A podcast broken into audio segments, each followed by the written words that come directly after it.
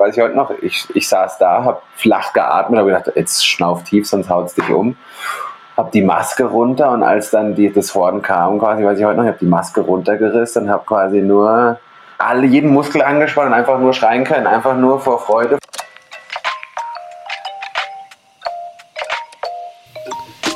Hallo und willkommen bei A-Frame.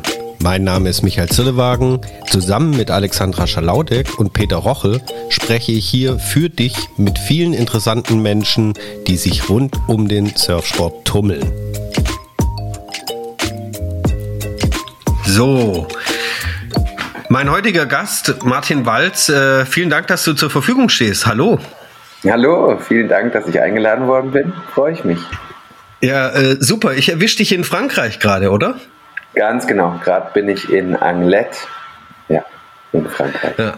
Ähm, Du hast ja Sportwissenschaft studiert, ähm, bist Experte dafür, ähm, bist Performance Coach gewesen, Leistungsdiagnostik machst du, ähm, Trainer bist du auch gewesen, hast gefühlt inzwischen, glaube ich, fast eineinhalb Jahrzehnte Erfahrung. Ähm, das, und äh, was ich auch noch mitgekriegt habe, Selbstvermarktungsguru bist du auch noch. das oh, letzte ja. war jetzt, äh, das letzte war ein Scherz. Ähm, ich habe nämlich den, den, den Donau-Talk äh, mit Max Mohr von dir angehört, alle beide, ähm, weil dort geht's sehr um die sportpsychologischen Aspekte in deiner Arbeit und äh, die beiden Episoden sind sehr zu empfehlen, habe ich mir beide angehört, äh, super interessant, ähm, werde ich auch in den Show Notes natürlich direkt verlinken, weil da geht es um die Arbeit von dir an für sich. Ich persönlich möchte aber mit dir heute natürlich darüber reden, was so passiert ist die letzten Monate und wie du das so erlebt hast. Also mich interessiert die Arbeit vor Ort. Äh, du warst in El Salvador bei den ISA World Games mit dabei, die Atmosphäre, das Reisen und so weiter und so fort. Da ähm, interessiert mich und unsere Hörerinnen und Hörer sich sicher auch, was, was da alles so passiert, was es für Anekdoten gibt, wie das abläuft. Ne? Und da würde ich gerne mal anfangen äh, mit den World Games in El Salvador. Die waren ja Ende Mai 2021, Anfang Juni. Ähm, mhm. Wie, wie, wie hat das begonnen? Wie ging es da los? Das heißt, ihr seid dahin gereist, alle zusammen. Da waren ja äh, drei Frauen und drei Männer von unserer Nationalmannschaft, von der deutschen Nationalmannschaft dabei. Wie, wie ist das da losgegangen? Also seid ihr da zusammen hingereist oder unterschiedlich angereist? Also wir sind quasi schon relativ unterschiedlich angereist. Wir haben so ein paar Gruppen von Flug aus München quasi, Flug aus Madrid, äh, Flug aus der USA. Aber wir haben es eben so geschafft, dass wir alle an einem Tag letztendlich angekommen sind. Das hat äh, quasi unsere Sport- und Leistungssportreferentin Nele Koch und unser Direktor quasi Yannick Dörr haben die das super organisiert, dass wir on point dahin kamen. Und quasi dann haben wir uns alle an diesem Ort wieder kennengelernt, wo wir oder wieder getroffen, wo wir ja auch schon unsere Trainingslager hatten. Und natürlich dann mit der Vorfreude, dass jetzt endlich trotz der, äh, durch die ganze Vorbereitung, dass wir jetzt endlich an diesem Ort sind, in diesem Haus, wo wir so viel trainiert und visualisiert haben und jetzt wirklich die Chose endlich losgeht. Also so war quasi die Anreise und die Freude war groß, dass wir uns alle gesehen haben, alle getroffen haben und genau, endlich geht's los. Das war das Gefühl. Ja. Genau, natürlich toll, dass es geklappt hat, auch wegen dieser äh, Pandemiesituation, dass es Absolut, überhaupt stattfand ja. und alles mhm. so ging. Ähm, und ihr konntet dann, äh, du hast erzählt gerade, ihr wart davor schon im Trainingslager natürlich dort, um mhm. äh, die entsprechend guten äh, Vorortbedingungen zu üben, nicht guten Bedingungen, sondern die Bedingungen vor Ort quasi direkt ähm, mhm. äh, zu kennen schon. Ähm, Wart ihr dann im selben Hostel wie davor auch oder, oder in einem ja, Hotel? Genau. Oder? Ja, genau. Also wir hatten mal nicht so quasi in einem Hostel, das war quasi sozusagen ein Airbnb-Haus, äh, was aber auch an Surfer vermietet im, wird im Schnitt. Und sozusagen sowas wie eine High-End-Surf-Lodge, kann man sagen. Äh, so etwas war das, nur dass wir sie halt diesmal für die ganze Nationalmannschaft gebucht haben. Das Gute war, wir haben es Kelly Slater weggeschnappt. Also der Besitzer hat gesagt, ach super, äh, Kelly Slater wollte das buchen, die deutsche Nationalmannschaft kam zuerst. Äh, wir waren froh, es war perfekt, es war quasi so ein bisschen oberhalb am Berg gelegen, äh, mit viel Ausblick, äh, viel Luft sozusagen. Also vor allem für uns große Jungs, das ist immer ganz wichtig, dass wir Platz haben an den Orten, wo wir Trainingslager, dass wir quasi nicht uns dreimal umdrehen müssen. So und so war das. Also es war offen, es war weit, es war ähm, Es gab ein tolles Essen ähm, und zwar einfach so, dass man sagen kann, ja, so kann man als Top-Nationalmannschaft auch Top-Leistungen abrufen und deswegen war, so kann man sich vorstellen, es war wirklich wie, als ob wir unsere private Lodge hatten für die Nationalmannschaft und das war sehr viel wert. Ja, das glaube ich dir. Also, weil äh, ich stelle mir das auch so vor, dass wenn du da so einen Druck hast, jetzt egal ob aus Sicht der Athletinnen und Athleten oder als äh, Trainer und äh, psychologische Betreuung und so weiter, dass du einfach auch deine Ruhe brauchst und und Raum für dich, Privatsphäre, ne? So ähm, genau. und Genau, weil manchmal denkt man, wenn man das, also ich habe mich selber dabei erwischt, wenn man dann eine Instagram-Story sieht von einem der Damen oder äh, Herren irgendwie und, und du siehst mhm. dann so ein, so ein Anwesen oder so, dann denkt man so, sag mal, äh, äh, die, denen geht's aber richtig gut. Ne? Aber wenn man, wenn man, wenn man diesen ersten neidischen Impuls mal wegdrückt und einfach drüber nachdenkt, dass die halt mhm. halt auch on point äh, da Leistungen bringen sollen, dann macht das natürlich total Sinn. Und ähm, genau. hat, hat der hat der selber gekocht dort oder ist, ist wie ist die Verpflegung genau, dort gewesen? Also wir hatten genau, wir hatten quasi einen Koch, der quasi von diesem Lodgebesitzer uns zur Verfügung gestellt worden ist, der auch quasi für uns eingekauft hat und der hat quasi Frühstück und Abendessen für uns gemacht, so dass wir uns halt komplett auf den Sport äh, konzentrieren konnten. Ähm, und der halt dann quasi auch das gekocht hat, was vor allem die Jungs und die Mädels auch mögen, auch vegetarisch, auch vegan. Ähm, das sind alles so, also dadurch, man muss immer sich den Kontext vorstellen, dass wir 200 Tage im Jahr unterwegs sind. Das heißt auch 200 Tage, wo wir nicht im eigenen Bett schlafen, wo wir nicht in unserer gewohnten Umgebung sind, wo wir auch viel mit Jetlag reisen, viel Flughafen essen, also alles, was das Verdauungssystem extrem belastet, auch alles, was den Schlafrhythmus und das eigene Wohlbefinden sehr belastet. Das darf man nie unterschätzen. Wenn das vielleicht eine Woche im Jahr wäre, wäre es wow, High Life.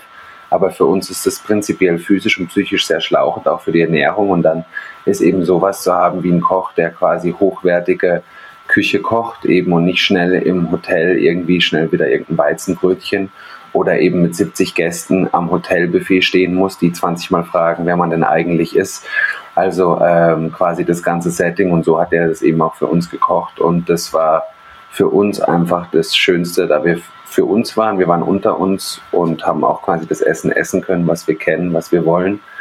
Ähm, das waren alles so kleine Mini-Faktoren, wo eigentlich der Verband oder vor allem unser äh, Leistungssportbereich ähm, sehr dafür gesorgt hat, dass wir einfach in der Bubble arbeiten und agieren können, sodass wir wirklich auch Top 5 oder unter die Top 10 der Welt kommen können als Mannschaft. Ganz ja, also das mit dem Essen kann ich mir sehr gut vorstellen. Also gerade du kannst halt nicht irgendwie da wieder ein Weizenquatsch und hier wieder irgendwie so ein zuckerbehaftetes Müsli und so. Das ist ja genau. ähm, relativ klar, dass das voll wichtig ist. Und dann ist das natürlich mhm. auch gut, wenn das so funktioniert. Ähm, ja, ja, äh, genau. Und ihr habt das ja auch mit den Athletinnen und Athleten abgesprochen mit Essen. Also oder sagen die einfach, das mögen wir? Oder sind die inzwischen schon so weit fortgeschritten in ihrem äh, äh Aspekt als Leistungssportlerinnen und Leistungssportler, dass die sagen, äh, wir, wir, wir wollen so und so uns ernähren?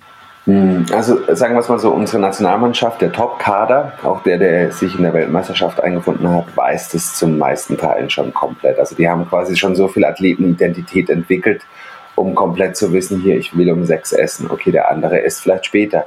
Aber dann ist das nie eine Diskussion, ey, wir müssen alle zusammen essen, weil jeder versteht, dass jeder seinen eigenen Ess- und Verdauungsrhythmus und Schlafrhythmus hat. Und äh, genau dementsprechend, äh, dementsprechend äh, hat jeder schon, schon gewusst, was er ungefähr will, in welche Richtung. Wir haben das ja in diesem Trainingslager, wir nennen das auch Habituierungslager für die Weltmeisterschaft. Du habituierst dich, du lernst genau den Ort mal kennen, du versuchst schon mal alles dir einzuprägen und so kommt auch das Essen dazu. Ach super, ich weiß, dass der Jorge uns schon mal die Tortillas mit dem Fisch und mit dem Quinoa gekocht hat. Boah, das war super. Und dann konnten wir da natürlich daraus dann für die Weltmeisterschaft und alles so vorbereiten, dass die Dinge schon passend sind und keine bösen. Also sagen wir, wir haben versucht, dadurch alles schon mal die kalkulieren Risikofaktoren alle quasi mit einzukalkulieren, auch Food Poisoning, was in Zentralamerika sehr schnell drankommt, dass wir halt sowas alles schon vorbeugen und eben genau dadurch und die Athleten sagen, von dem wollen wir es essen, da wollen wir das essen, das wollen wir. Und genau, das hat quasi auch schon mal sehr geholfen. Um Genau, da kommen wir nämlich nachher auch noch drauf zurück, weil der Marlon Lipke ja deswegen hat er selber auch erzählt in, in der Episode. Nicht mehr performen können, genau. Genau, nicht mehr performen konnte. Ähm, und deswegen hat mich das auch natürlich interessiert und vor allen Dingen, weil ich halt auch, äh, ich weiß ja, wie jung die alle sind, abgesehen vom Marlon. Mhm. Ähm, und ähm, wenn ich mir überlege, ich meine, klar, ich war nie Leistungssportler, aber in dem Alter schon so reflektiert auch zu sein, dann das mit dem Essen und alles auch mhm. so schon zu verinnerlichen. Also, dass man das weiß, ist ja immer das eine. Ob man es dann macht in so einem Alter, ist das andere. Ja, ob man es dann tut, genau. Aber das genau, Gute ist ja. bei den Surfern, dadurch, dass die so viel im Wasser sind und dadurch, man entwickelt schon ein Körpergefühl. Wenn man halt zu viel nur Fettig, nur Zucker hat, man halt sofort Sodbrennen, wenn man nur auf dem Brett liegt oder wenn man halt eben sein Essen nicht öfter und kleinere Portionen einteilt, dann kommt es einem einfach hoch bei einer zwei Stunden Trainingssession quasi in La Bucana.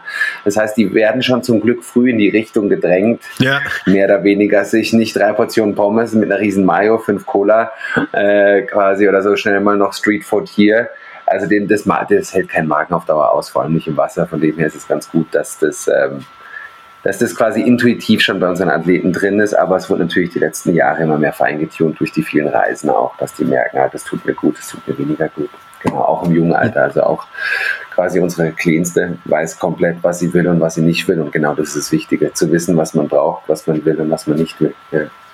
Ja, ja, super, super genial. Und dann ja. äh, seid ihr da, ähm, ihr wart in El Salvador, ähm, der mhm. Contest ging los. Ähm, äh, fahrt ihr dann da morgens zusammen immer hin oder oder oder lau äh, seid ihr hingelaufen? War das so, dass die, weil die Heats sind ja völlig unterschiedlich, ne? So, also also bei der Weltmeisterschaft ist es so, dass wir gezwungen waren, also quasi jeder hat seinen eigenen Shuttlebus und jeder jede Mannschaft wird von ihrem Shuttlebus nur Deutschland mit ihrem Fahrer oder nur Frankreich eben abgeholt und hingebracht. Äh, mit dem haben wir per WhatsApp gecallt, ah, ich habe da einen Heat, ah, da muss ich da hin und dann versucht man sozusagen Fahrgruppen zu, zu teilen. Es ist halt auch so, es hilft niemandem, wenn alle am Strand stehen und für den einen jubeln und dann aber alle kaputt sind danach und nicht mehr für ihre eigenen Heat surfen können. Ähm, das heißt, bei uns, wir sagen immer so, go with the flow, also von dem her zu schauen, okay, wenn du gerade merkst, du hast Ressourcen frei, und du willst dein Teammate quasi mit cheeren, dann komm vorbei, aber es ist keine Ver Ver Verpflichtung und es nimmt euch keiner böse.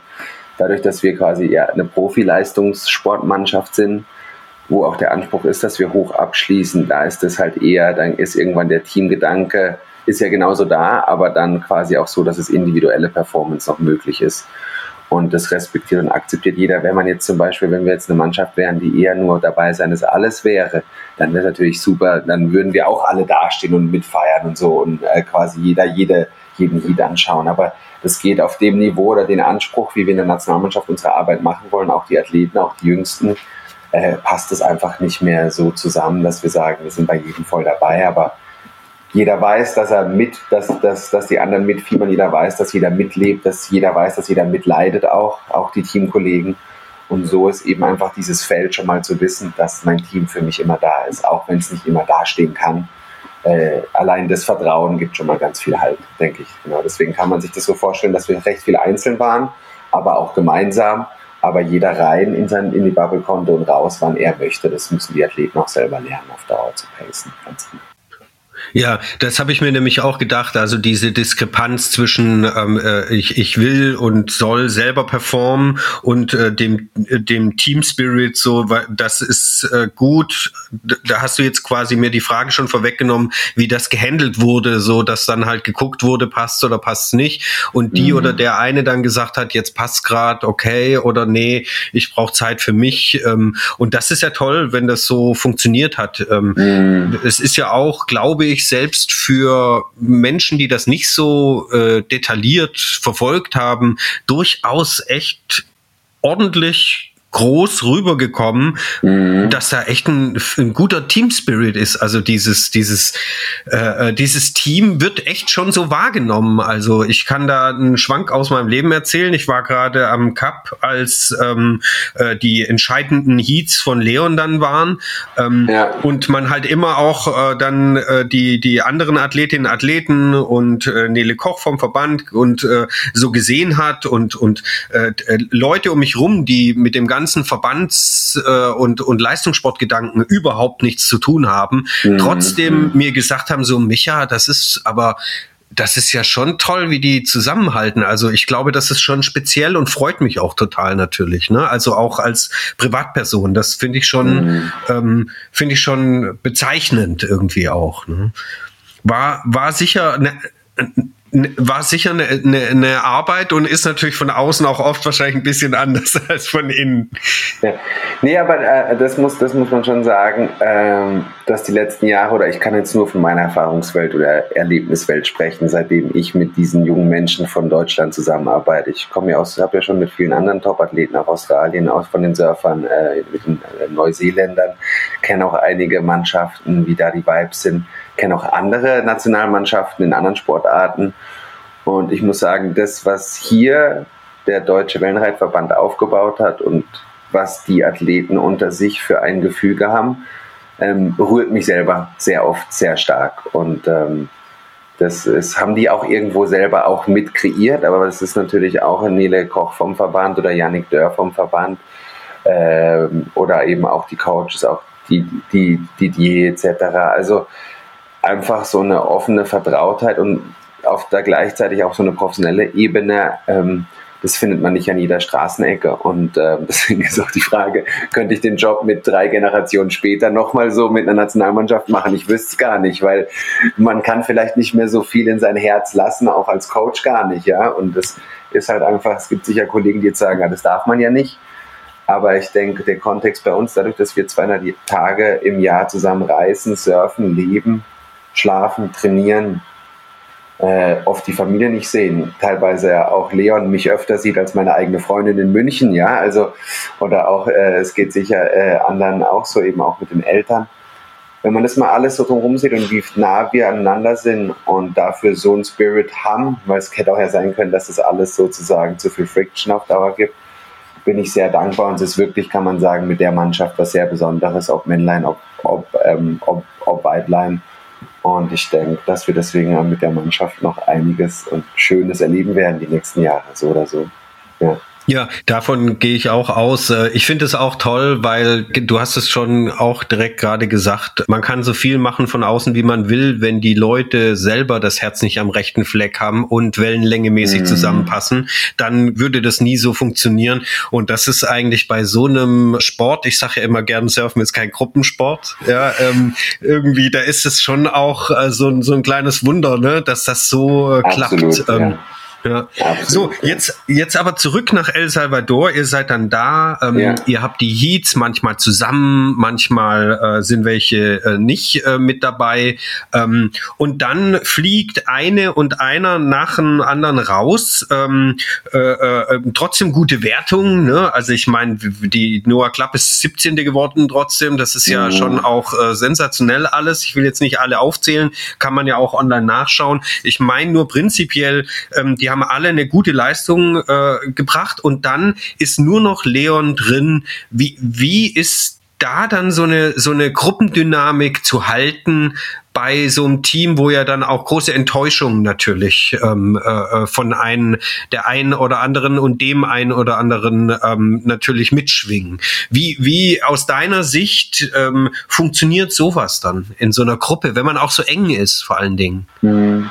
Also ich denke, klar, alle müssen es erstmal schlucken immer. Ähm, vor allem als Athlet ist, wenn man verliert, ist das wie ein, ja, die Amygdala reagiert genauso, wie wenn man einen geliebten Menschen oder ein geliebtes Tier verliert. Und so, so ist es einfach. Und ich glaube, das muss man eben auch verstehen als Laie, dass für Leistungssport, dann sagen, oh, was, was ist denn da so emotional? Das ist halt das Leben.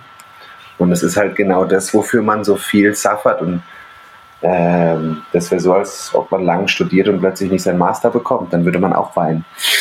Äh, ja, also, klar. Um es jetzt ja. mal in unserer deutschen Erlebniswelt kurz eine Analogie zu finden. Zeit lassen, Raum lassen. Und oft ist es ja so, Trauer wird auch oft in der Gruppe besser bewältigt. Ja, also ähm, mhm. vor allem, äh, dann ist man ja, hat man nochmal den rechts neben sich und links neben sich, ah, du bist auch raus, ah ja, komm, aber jetzt für uns und jetzt schauen wir dafür da zu sein.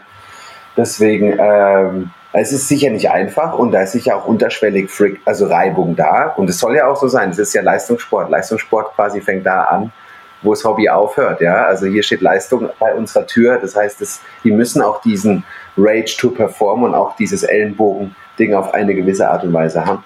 aber halt wie als Sportsman oder Sportsman Attitude oder Sportswoman Attitude eine Haltung dann zu haben, jetzt, jetzt geht es darauf, ich muss mich jetzt hinter das Team stellen, jetzt brauchen wir uns alle. Jetzt helfe ich sogar den Coaches was abzunehmen.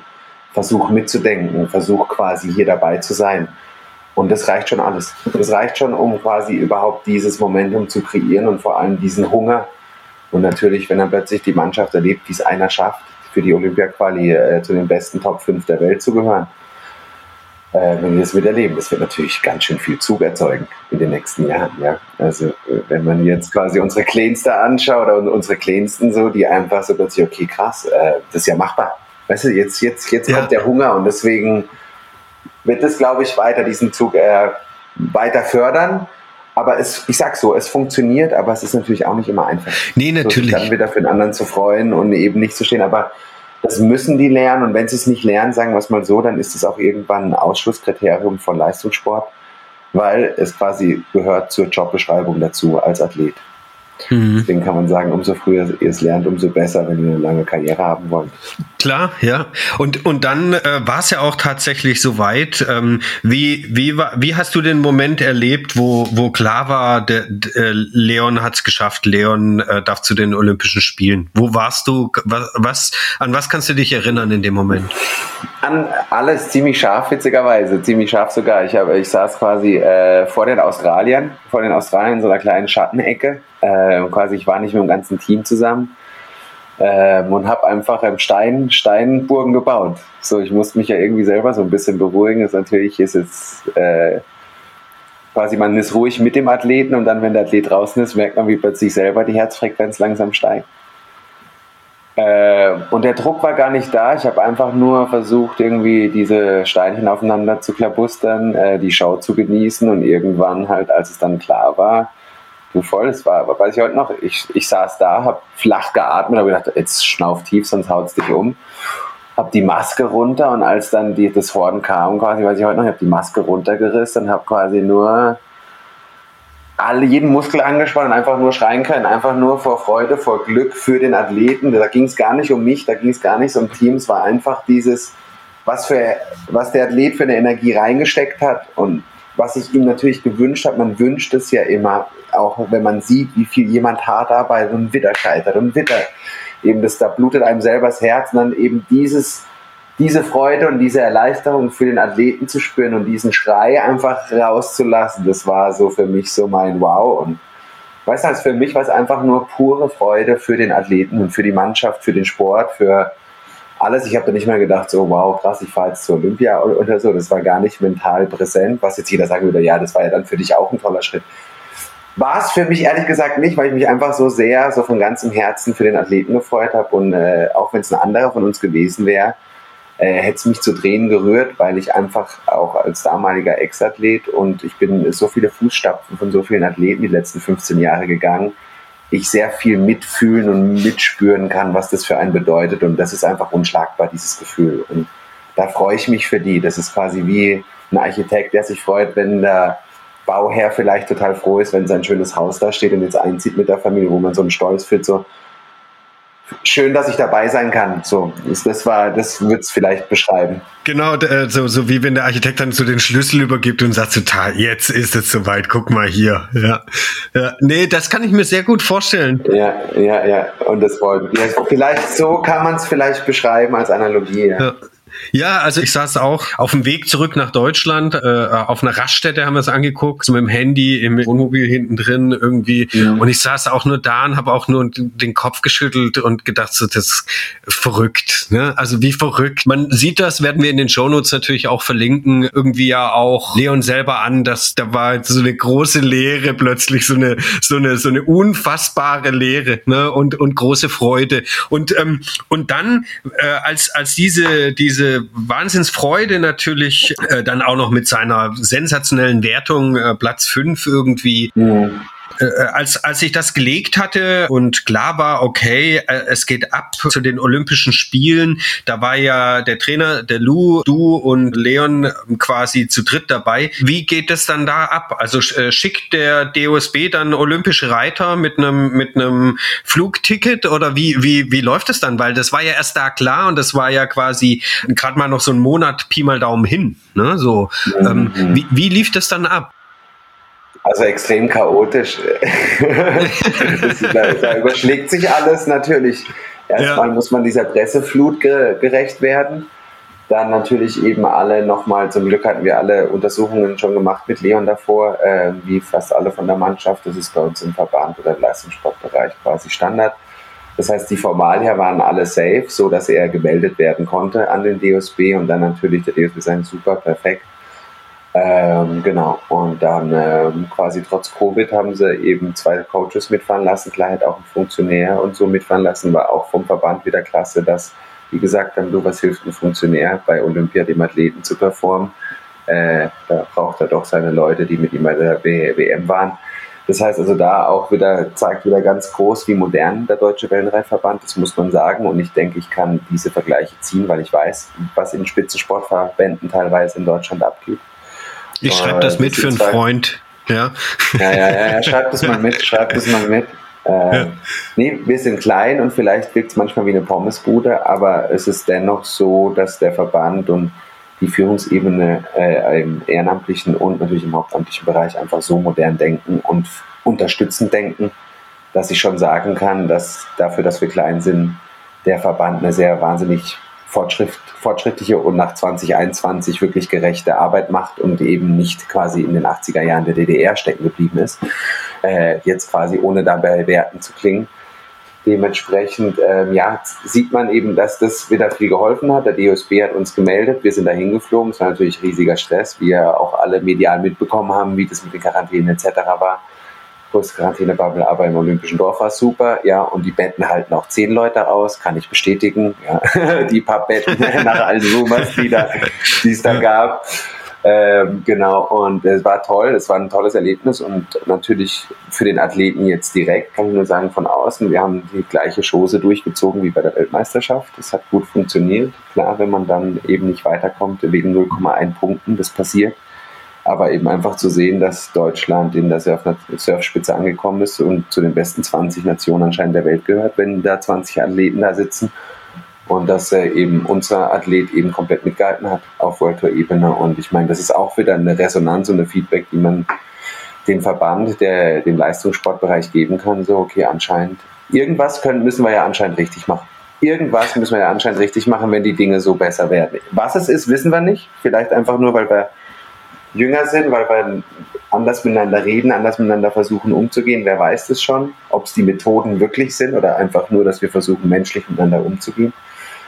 Keiner weiß es, aber es funktioniert. Deswegen glaube ich, sollte man in die Richtung weiter agieren. Das, das freut mich natürlich zu hören. Ähm, äh, und, und wie ist es jetzt äh, im Olympischen Dorf gewesen? Quasi war das da auch so getrennt? Ähm, also ich meine, da gab es ja keine deutschen äh, Athleten, sondern nur einen, also jetzt als Wellenreiter.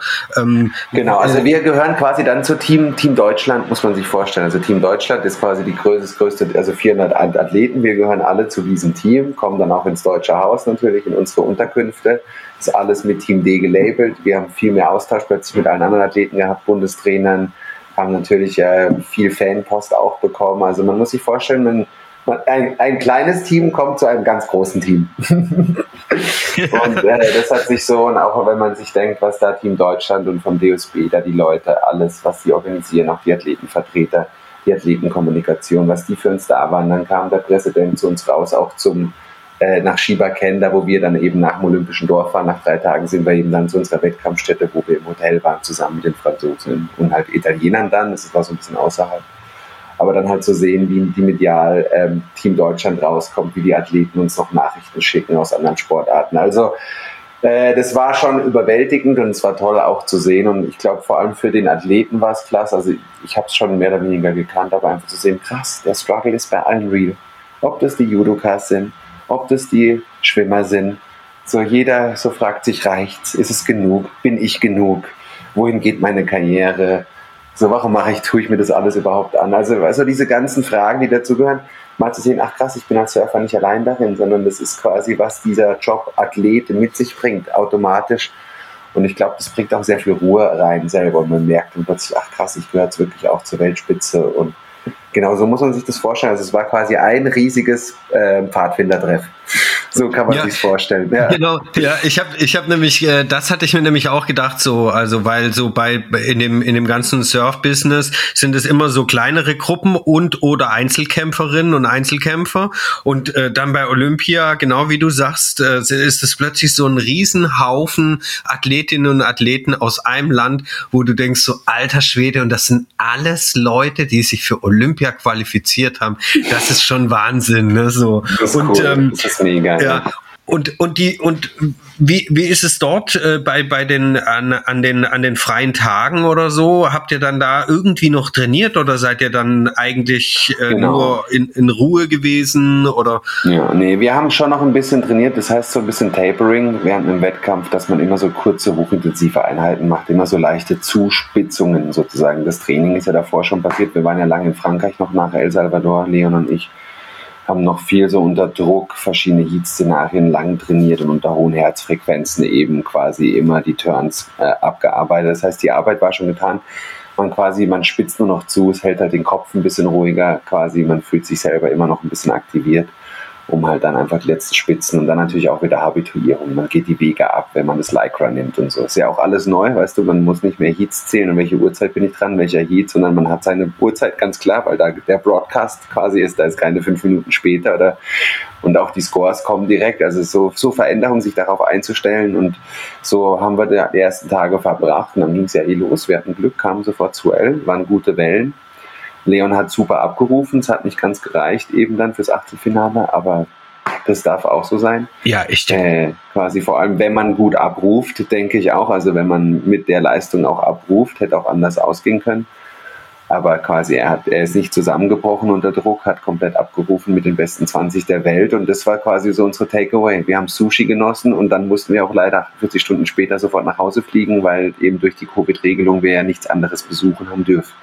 Dementsprechend mhm. war das olympische Erlebnis kurz, intensiv und wunderschön. Eigentlich ein sensationelles Schlusswort.